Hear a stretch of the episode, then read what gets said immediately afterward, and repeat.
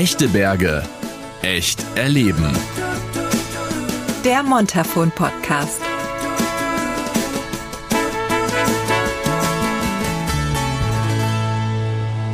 Hallo und Christi zur neuen Folge. Haha, ihr merkt schon, so langsam bin ich hier zu Hause. Hm.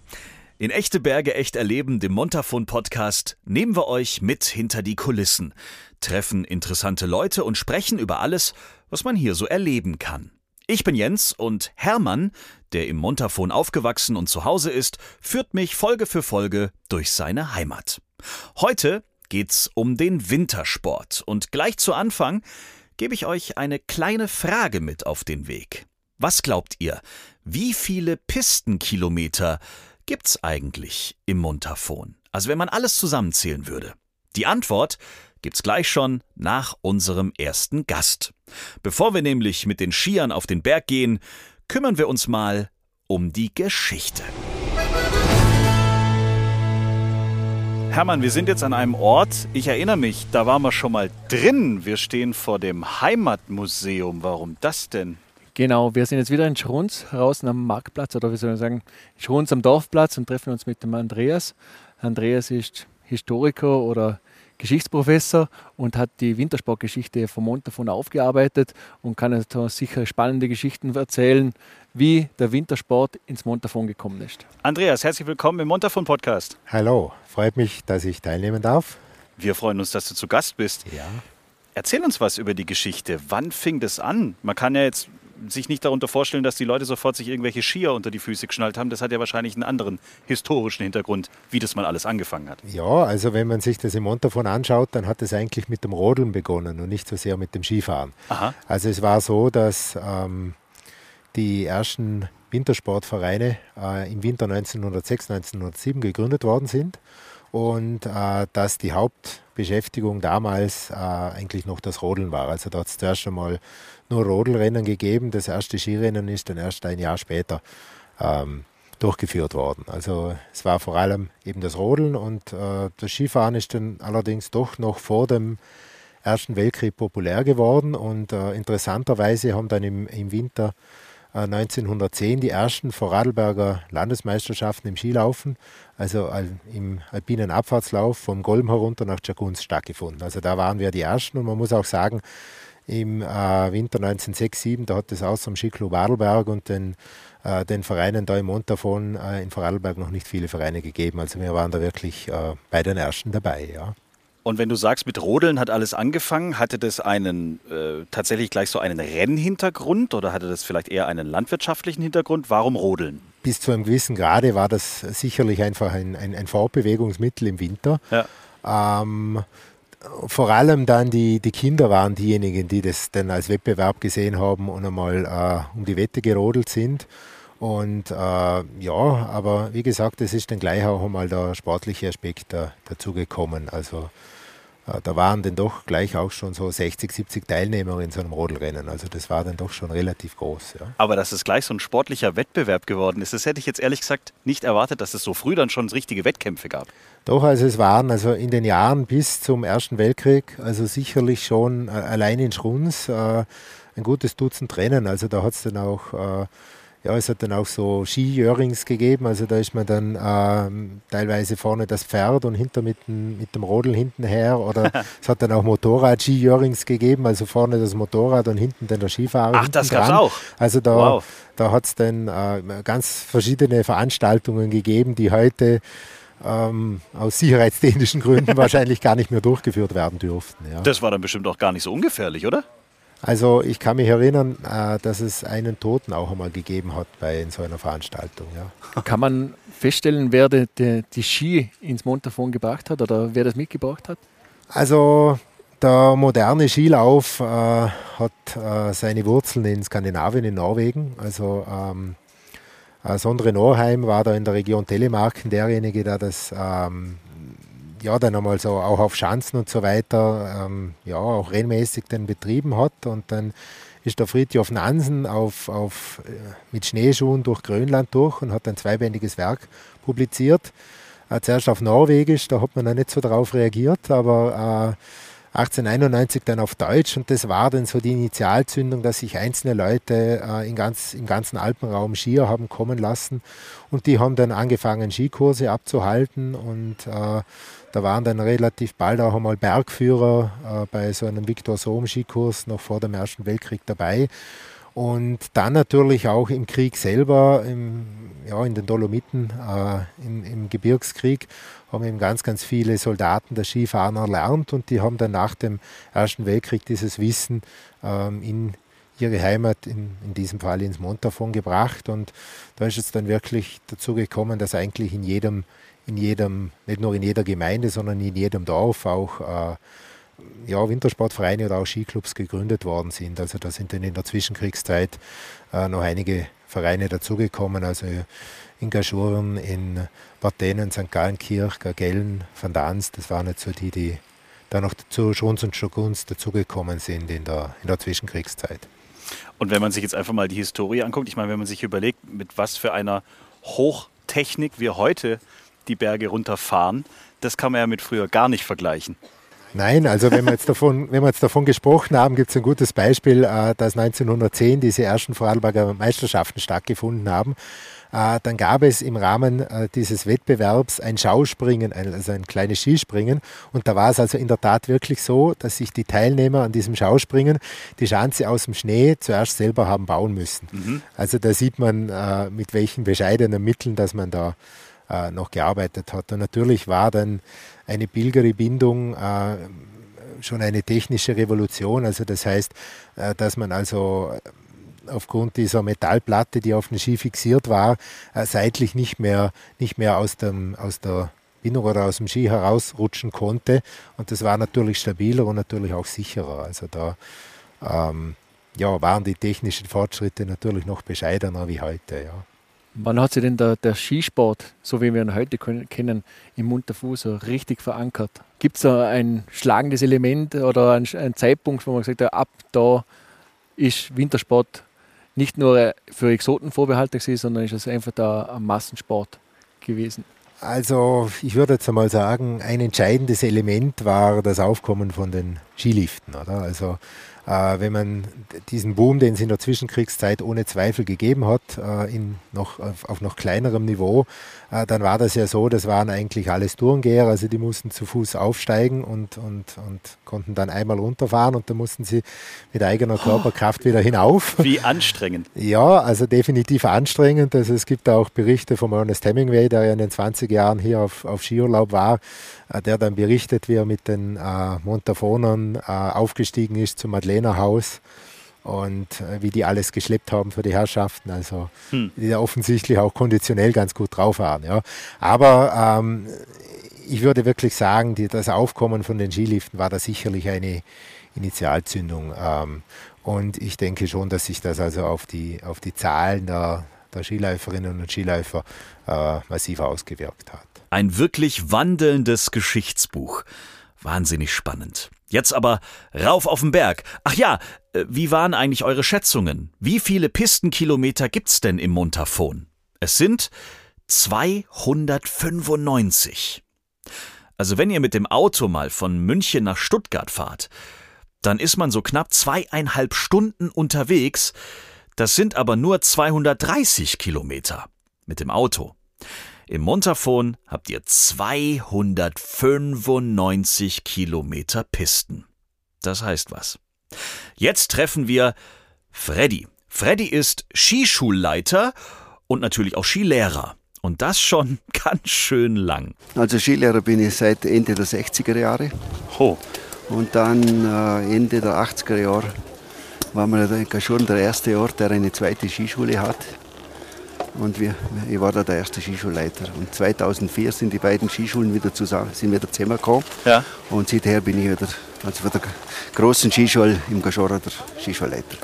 Wie war das Leben als, Skischule, als äh, Skilehrer in den 60er und 70er Jahren im Vergleich zu heute? Du hast gerade in der Gondel schon eine ganz lustige Anekdote eigentlich erzählt. Ja, natürlich, das hat sich, das hat sich, gewaltig, das hat sich gewaltig geändert. Ja. Früher sind halt die Leute noch ja, äh, Erstens einmal sind sie länger in Urlaub gekommen, ja. also nicht, nicht so komprimiert von der, von, der, von der Zeit her. Und durch das hat sich das alles viel, viel gemütlicher ist das abgelaufen. Gerade wenn zum Beispiel schlecht Wetter war. Heute sieht man, ist der, der Hang voller mit Gästen und mit Skischallgruppen. Und früher hat man es halt irgendwo in, in eine Lokale hingehockt und gesehen, der Tag lassen wir heute so eingehen. Und dann hat man halt eher getrunken als Skifahren. Ja, nicht nur, man hat sich natürlich auch fachlich ausgetauscht mit den Gästen, soweit sie eben das imstande waren. Aber klar, das eher oder andere Schnäpsel hat dazugehört. Ich muss die Anekdote kurz erzählen, also zumindest anreißen, dann kannst du das vielleicht zu Ende erzählen. Also du hast vorhin erzählt, früher wären Skilehrer auch gerne mal in der Gondel oder im Sessellift eingeschlafen und quasi wieder ins Tal runtergefahren.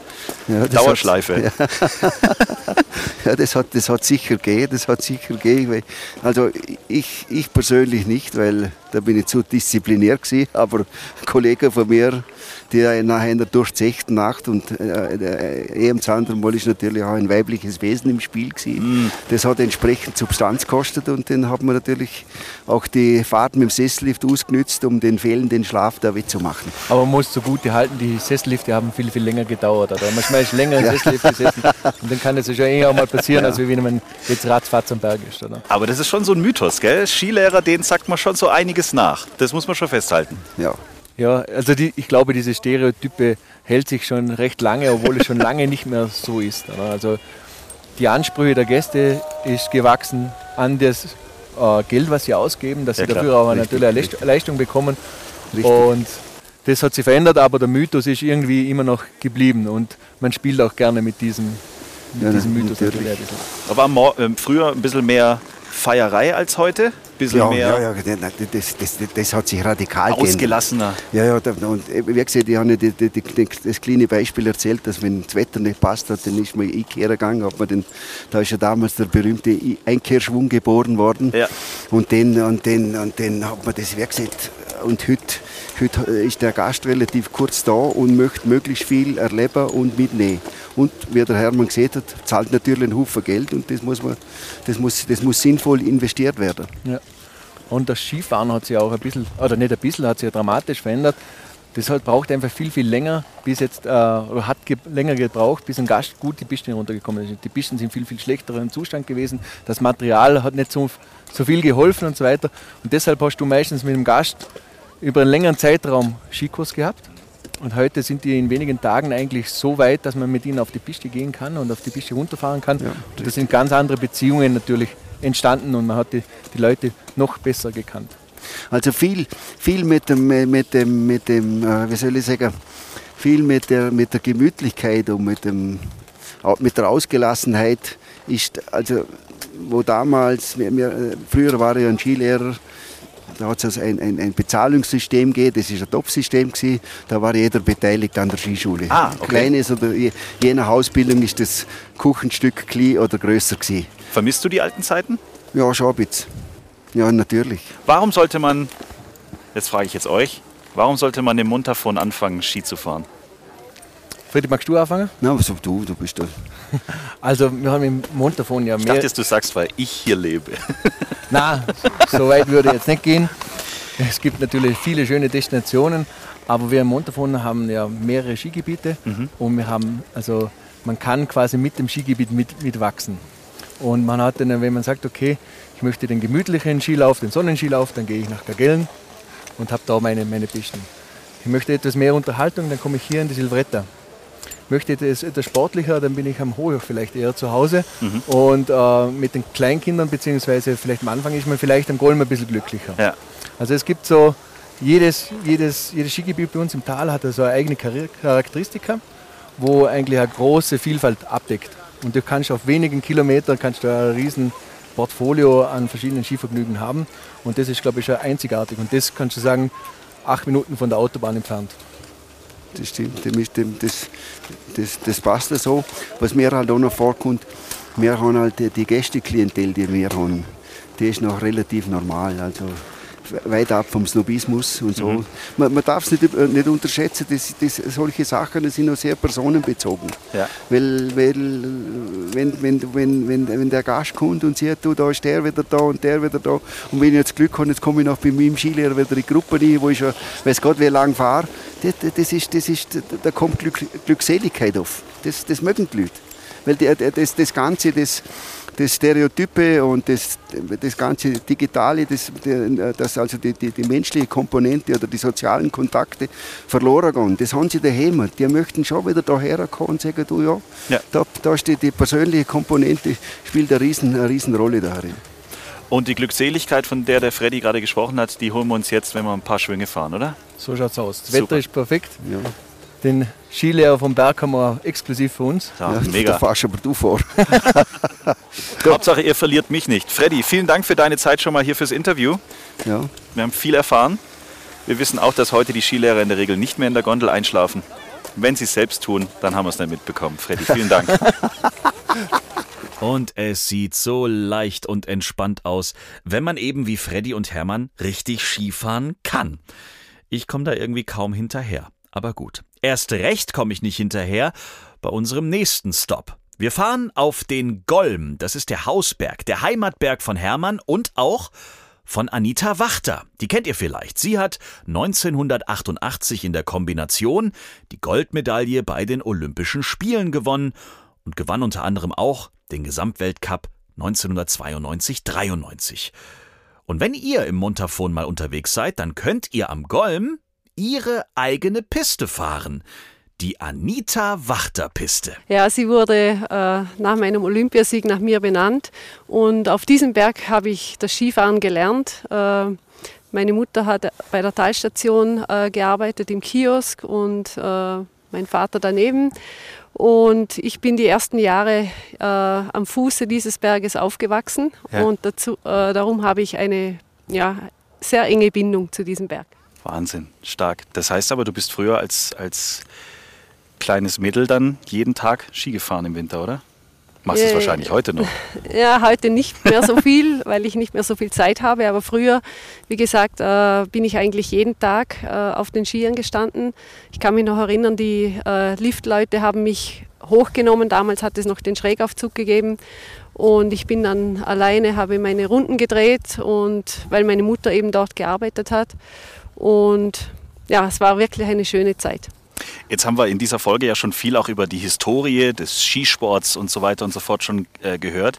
Wenn du dich jetzt nochmal an deinen Olympiasieg 88 erinnerst und jetzt mal die damaligen Ski oder das allgemeine Equipment mit dem heutigen vergleichst, das sind ja, wie viele Welten sind das? Ja, sehr, sehr viele. Also ich äh, kann mich erinnern, damals äh, sind wir zum Beispiel von den Längen von den Skien her jetzt in der Abfahrt 2,20 Meter, 2,25 Meter gefahren, äh, im Riesendorlauf 2,5 Meter, 2,10 Meter, je nachdem, äh, im Slalom äh, 1,95 Meter. Ja, und wie gesagt, damals waren sie halt noch nicht so tailliert. Und wir sind natürlich auch eine andere Technik gefahren, wie man das jetzt heute fährt. Das ist nicht mehr zu vergleichen. Macht man das dann noch, dass man mal so zur Gaudi die, die alten Bretter nochmal rausholt und mit denen dann nochmal abfährt? Machst du sowas? Das habe ich nicht mehr gemacht, muss ich sagen. Also am ehesten passiert das, wenn ein, ein, ein Jux-Skirennen äh, veranstaltet wird, dann äh, kann man das schon nochmal probieren. Aber ich glaube, ich würde mir sehr, sehr schwer tun. Glaubst du echt? Ich hätte jetzt gedacht, das. Äh, Naja, es ist halt mit den alten Skiern, mit den langen, nicht taillierten, ist es halt mehr Rutschen wie äh, auf den Kanten fahren. Jetzt mit diesen äh, Carving-Ski, taillierten Ski äh, geht es natürlich viel einfacher und macht sehr, sehr viel Spaß. Ja, man muss schon sagen, also das habe ich jetzt gerade ge gemerkt, wir sind ja hier auch mit den Skiern angekommen. Also ihr zwei, also ich meine, äh, bei dir ist es noch ärger als, als beim Hermann, aber ähm, ihr stoßt euch einmal ab und dann seid ihr quasi weg. Also ihr seid dann schon im Tal, während ich, die habe ich zwei Kurven gemacht. Das ist schon Wahnsinn, wie ihr da runter schießt. Wir kennen auch beide den Weg schon recht gut hier. Ja, okay, das kommt vielleicht oben. auch noch dazu. Trotzdem, Genau. also es ist schon brutal. Ja, wir sind auch hier aufgewachsen, oder? Also wir, wir kennen nichts anderes als mehr oder weniger Skifahren. Äh, Also ich zumindest. äh, bin von klein auf äh, auf die Bretter gestanden und ich glaube der Hermann auch. Und wir haben das tagtäglich gemacht und es macht einfach sehr viel Spaß. Ja, das ist einfach eine Begeisterung, wo man hier einfach entwickelt mit der Zeit. Wenn, ich, wenn wir ein bisschen in die Historie zurückkommen, ich weiß noch, das letzte Weltcuprennen hier am Golm war ja 1992. Und äh, da bin ich halt noch ein kleiner Bub gewesen und die Anita war da schon noch voll dabei. Und da sind wir immer nachgefahren, um die Autogramme zu jagen. Ja. Und sie waren da unten am Skitesten, das weiß ich noch, und dann hat sie mir ein Autogramm gegeben. Das habe ich heute noch. Echt? Ja, clever. Cool. Könnt ihr heute vielleicht nochmal eins äh, zum mal austauschen. Ich hole jetzt eins vom Hermann. Wie ist es eigentlich, wenn man dann so eine, wie, kannst du dich noch erinnern, gab es dann damals ein ganz, äh, ein, ein, ein kleines Fest oder wie, wenn du jetzt deine eigene Piste hier hast, stand dann hier oben eine Blaskapelle oder weißt du das noch, wie das damals war? Ah, ich weiß gar nicht mehr, wie wir sie eingeweiht haben, aber äh, ja, ich glaube, ich habe die Jungfernfahrt machen dürfen. aber ich bin natürlich sehr stolz, dass es hier auf dem Berg äh, eine Piste gibt, die meinen Namen trägt. Und ja, das freut mich sehr und hoffe, äh, sie macht sehr, sehr vielen Spaß. Das macht sie definitiv. Schaust du dann, wenn du im Sessellift sitzt, auch nochmal, dass das alles in Ordnung ist und dass das alles so passt?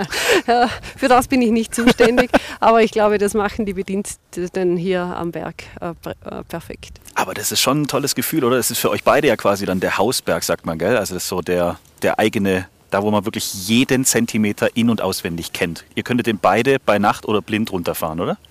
Also ich glaube, das können wir beide. Und das, aber was das Hausberg ausmacht, man kennt die Leute hier oben. Und das mhm. finde ich, macht für mich der Hausberg aus.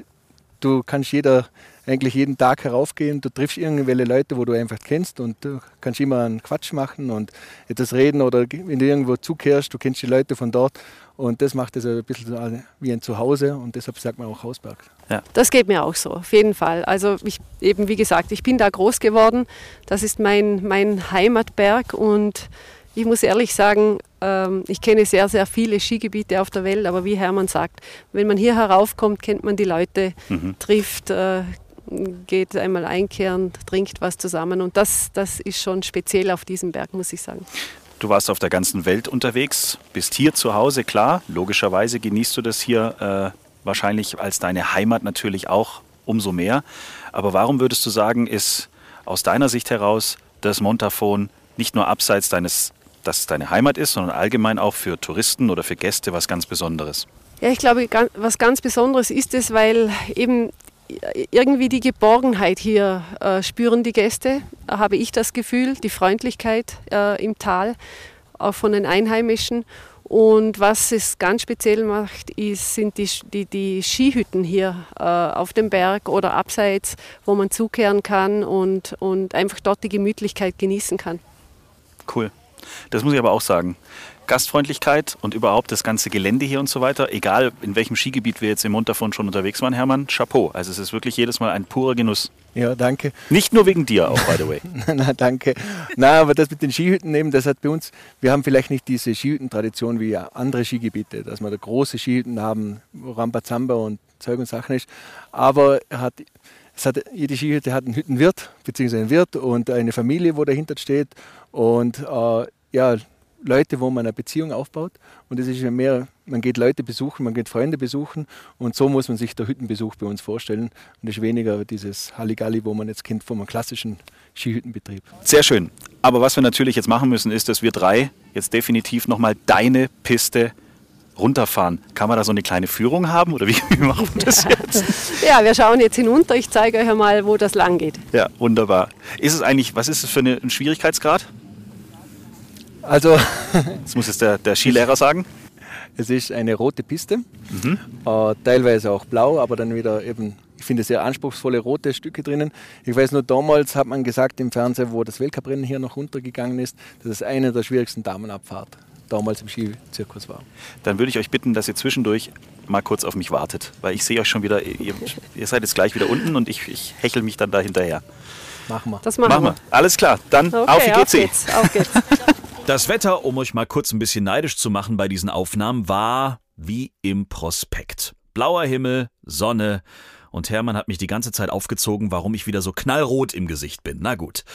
Wobei äh, bei unserem nächsten Gast wäre Orange eigentlich eher die passende Farbe. Wir sind jetzt im Golmiland angekommen. Das ist Im das Golmiland. Genau, so heißt es. Das ist das Kindergelände der Skischule am Golm. Mhm. Und hier lernen also die Kleinen das Skifahren von der Pike auf. Und das tun sie unter anderem bei Jerome, der jetzt bei uns ist. Herzlich willkommen im Montafon Podcast. Hallo. Hallo. Man hört schon, das ist ein bisschen ein anderer Dialekt. Das ist nicht unbedingt Montafonerisch. Du kommst aus dem wunderschönen Holland. Ich komme aus dem wunderschönen Holland, ja. Wie lange bist du schon hier Skilehrer? Ähm, es ist jetzt mein siebtes Jahr hier im Montafon. Okay. Ich war eine lange Zeit im Kaschurnen Skiunterricht gegeben. Ich habe das dann ein Jahr gemacht und es hat mir so einen Spaß gemacht. Und ich habe gedacht, ich bleibe ein bisschen länger hier. Okay. Und habe dann schlussendlich äh, meinen Landeslehrer gemacht. und bin jetzt das letzte Jahr hier gelandet, hier im Golm. Genau. War das immer ein Ziel von dir, Skilehrer zu werden? Oder was macht es für dich aus, Skilehrer zu sein? Wo ist für dich da so die, das, das, das Coole, das, das Tolle? Was, was füllt dich damit aus? Äh, für mich ist es so gewesen, ich habe ein Jahr studiert und das war halt nicht mein Ding, habe ich gemerkt. Und bin auf der Suche gegangen nach ähm, ja, etwas Neues und ähm, war immer schon richtig viel Skifahren. Mit meinen Eltern war ich immer drei Wochen da in Montafon. Auch immer in Stall hier. Ja.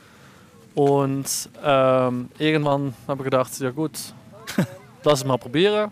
Ich gehe die Ausbildung machen zum Skilehrer und bin dann ja, selbstverständlich bin ich hier gelandet, weil wir hier schon immer in Urlaub waren. Und was fasziniert dich beim Skifahr äh, Skilehrer sein? Ein Skilehrer sein? Als Beruf, ja? Als Beruf ist es äh, für mich der Spaß, den man haben kann mit den Kindern und äh, sie etwas beibringen, was dich so viel Spaß macht. Das heißt, Skifahren ist für mich wieder eine Leidenschaft geworden. Und das weiterbringen an die Kinder, das ist für mich eigentlich mein größtes Ziel als Skilehrer. Wie lange macht man eigentlich, also wie lange brauchen Kids so ungefähr, bis sie mal so richtig stabil Flug fahren können oder selbstständig eine Piste runterkommen? Kann man das sagen? Wenn es bit, äh, oder es ist ein bisschen abhängig von wie alt sie sind, muss Ja. ich sagen. Ja, okay. Wenn sie schon ein bisschen größer sind, aber sie sind Anfänger, geht es meistens mit Flugfahren schon an einen Tag. Und langsam Kurve fahren, das können wir sicher am Ende von der Woche und am Ende von der Woche auch sicher auf der Piste schon. Wahnsinn. Das ist cool. Und hier kann man es natürlich ganz toll lernen. Ganz tolles Gelände auch für die Kids hier, ne? Genau, der, der Vorteil hier im Golm ist, dass man das Kindergelände ist äh, Richtung Osten gerichtet, also hast du schon in der Morgen, Morgensonne und dann läuft es natürlich von vornherein kinderleicht, muss man fast sagen. Wenn die Sonne scheint, du hast hier immer schneesicher, bist du hier oben, du hast also immer schon dieses Panorama und das spüren auch die Kinder. Wenn die Sonne, dann sind die Leute netter, lieber und danach klappt es auch im Skifahren. Tipptopp. Ich habe mich immer gefragt, also ich muss jetzt mal kurz aus meiner Kindheit erzählen, ich war wahrscheinlich der Schrecken jeder Skilehrer in meinem Leben, weil ich das nicht haben konnte. Ich habe das, ich habe nur rumgeschrien, wie am Spieß. Wenn meine Eltern mich morgens abgegeben haben, dann war Alarm, weil das äh, habe ich nicht mitgemacht. Gibt es da irgendwelche Tricks? Wie kann man Kinder wieder einfangen, wenn sie vielleicht ein bisschen Heimweh haben oder die Eltern nicht da sind? Was machst du dann, Jerome? Das Wichtige ist, dass die Eltern nicht da sind. Weil Das habe ich damals nicht verstanden. genau, weil sobald Kinder de Eltern zien, äh, sehen, dann ist es meistens äh, schwieriger, um den Kindern Unterricht zu geben, Ja. als wenn, wenn die Eltern da sind. Und das hat dann meistens mit zu tun, dass die Kinder halt schnell abgelenkt sind. Mhm. Und wenn Papa und Mama dann da sind, möchten sie auch so schnell wie möglich wieder zum Papa und Mama gehen. Wie viele Kids sind denn dann so in einer Gruppe bei so einem Anfängerkurs? Sind das, ist das überschaubar oder hast du dann wirklich so eine ganze Armada von Kids hinter dir, die hinterher fahren?